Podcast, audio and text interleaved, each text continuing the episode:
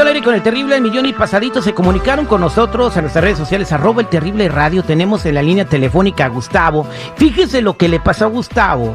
Eh, por una cosa tan pequeña, podría terminar hasta deportado de este país, pero vamos a dejar que Gustavo nos cuente.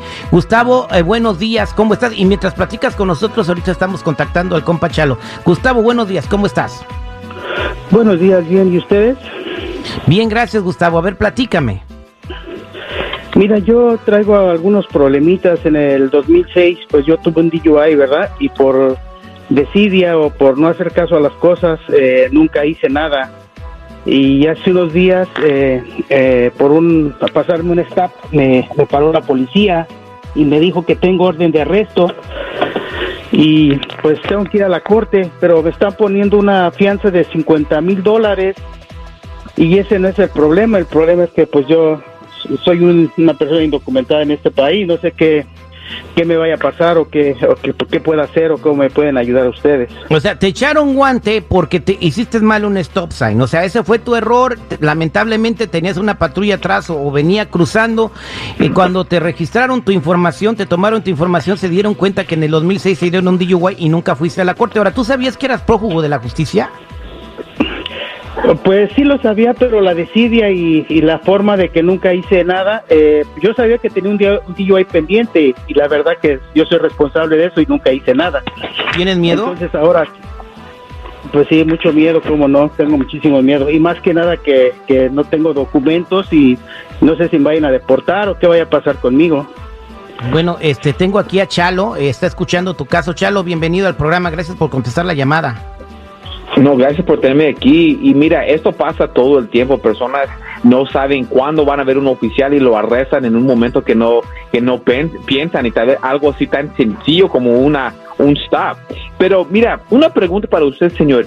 Cuando te arrestaron por el DUI en el principio, ¿por qué no fuiste a la corte? Pues una de las cosas que en ese tiempo la verdad no tenía una buena economía eh, bien eh, por desidia y porque pues yo no yo no sé el sistema de este país yo me imaginé pensé que eso se iba a quedar ahí no iba a pasar nada. Pero pues ahora que ya me, me arrestaron pues ya me doy cuenta que es diferente y que tengo que hacer caso a todo lo que me pase Ok, so, eh, eh, eso es muy importante que todos eh, oigan esto. No importa um, qué es lo que están acostumbrados, porque hay muchas personas que vienen de esos países aquí a veces, oh, con el tiempo se borra. Aquí en los Estados Unidos, aquí en California, no nunca se va a borrar su record, ok. Si tienes algo pendiente, te van a un punto te van a agarrar, ok. Y ya vieron que en este caso ese señor estaba pasando un alto y no paró bien y por ahí le encontraron y lo arrestaron por el DUI, ok, del pasado que nunca fue. Ahora, sí tienes ah, ah, un riesgo que puede ser deportado. Le voy a decir por qué. No por el crimen, ¿ok? Porque estás en la cárcel.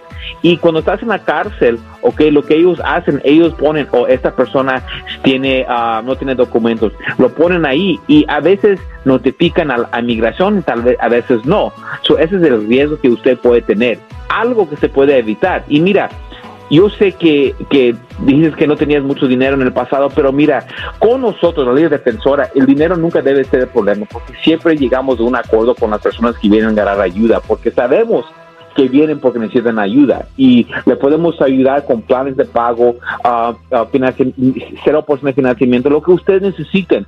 So, eso ya no va a poder ser una excusa. So, cada persona que está escuchando, ¿me entiendes? Le podemos ayudar. Ahora, podemos ir a la corte para usted, tratar de agarrar algo que no va a incluir cárcel. Eso es duro. Pero mira, se puede hacer. La cosa siempre es, Terry, es cómo usar este caso para que no vaya a afectar el futuro de la persona. Y si va a la cárcel, hay un riesgo que esa persona puede ser deportada. Wow, entonces, eh, ¿le puedes echar la mano a él? O sea, ¿no, ¿no va a haber bronca si le echas la mano ahorita? No, no, no, no. Podemos empezar este caso inmediatamente. Vamos, es más, como es un delito menor, eh, el primer caso del DUI ni tiene que ir con nosotros el primer día de corte. Ok, vamos a ir por él, pero él tiene que mandar un abogado. Si no manda a nadie y ca- cae otra vez orden de arresto, ahora va a tener problemas mucho más grandes. So, ahorita se tiene que pelear y no tiene ninguna otra opción. Bueno, ahí está. Muchas gracias, Chalo. Y mira, la verdad, toda persona que está escuchando ahorita, quiero que usen este caso como un ejemplo en qué no hacer, en qué puede pasar. Cuando alguien está ah, ah, arrestado y tienen un caso, no lo ignoren. No crea que la policía nunca la van a encontrar. Es más, había una, un, un documento que acaba de salir que la, eh, en, el condado de Los Ángeles, ¿ok?